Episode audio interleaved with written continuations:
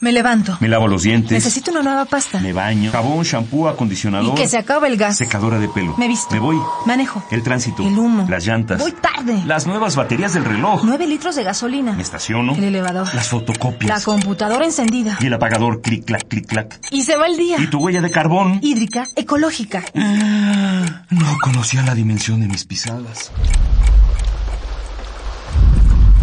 Nuestra huella en el planeta.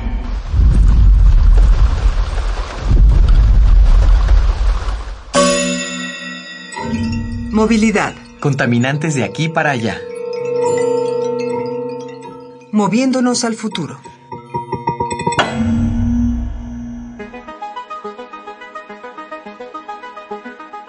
Hace algunos años, imaginábamos las ciudades futuristas como los paisajes en las novelas de Philip K. Dick. Rascacielos de cristal, tecnologías asombrosas, androides enamorados, carros voladores.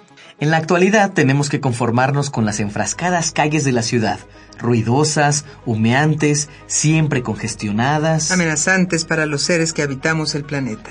El problema es que si no cuidamos nuestro presente, ni siquiera podremos imaginarnos el futuro.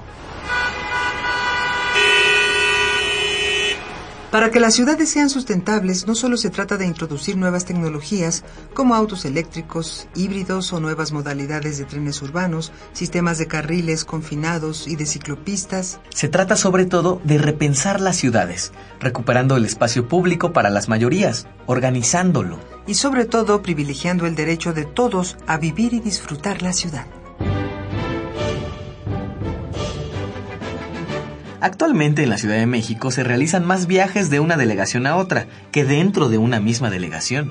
Los viajes metropolitanos, es decir, los que se realizan entre el Estado de México y el Distrito Federal, superan los 4 millones diarios. Además, el tiempo de traslado dentro de la ciudad es de aproximadamente 53 minutos. Una idea para modificar esta situación es reconstruir la vida de barrio para que la gente pueda vivir, trabajar y estudiar en el mismo lugar sin tener que realizar largos viajes todos los días.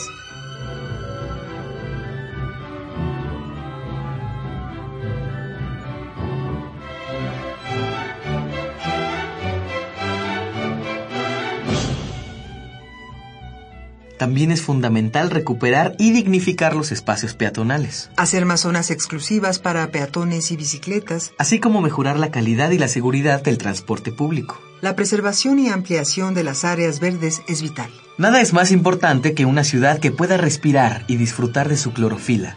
Existen muchas propuestas para la recuperación del espacio público, como los jardines y locales comerciales debajo de los puentes, la instalación de huertos y jardines comunitarios en lotes abandonados y los programas de recuperación barrial. El asunto es dejar de pensar que las soluciones a la movilidad solamente son un tema de transporte, o peor, de más vialidades para los autos. Cuando en realidad se trata de reorganizar la vida de las comunidades desde una nueva mirada, la de la sustentabilidad que significa equidad económica, justicia social y conservación ambiental.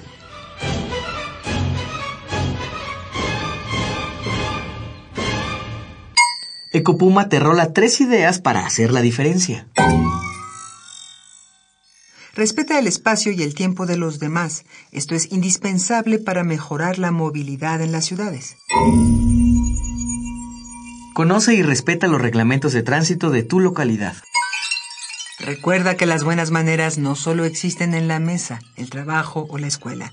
En la calle también se vale decir por favor y gracias. Hagamos la diferencia. Ecopuma, Universidad Sustentable. Esto fue una coproducción del Puma, Programa Universitario de Medio Ambiente y Radio UNAM. Huella de carbono, hídrica, ecológica. Huella humana. Pasos inmediatos, nocivos. Indelebles. Estamos a tiempo de cambiar nuestra ruta. ¿Cuál es la dimensión de tus pisadas? Nuestra huella en el planeta.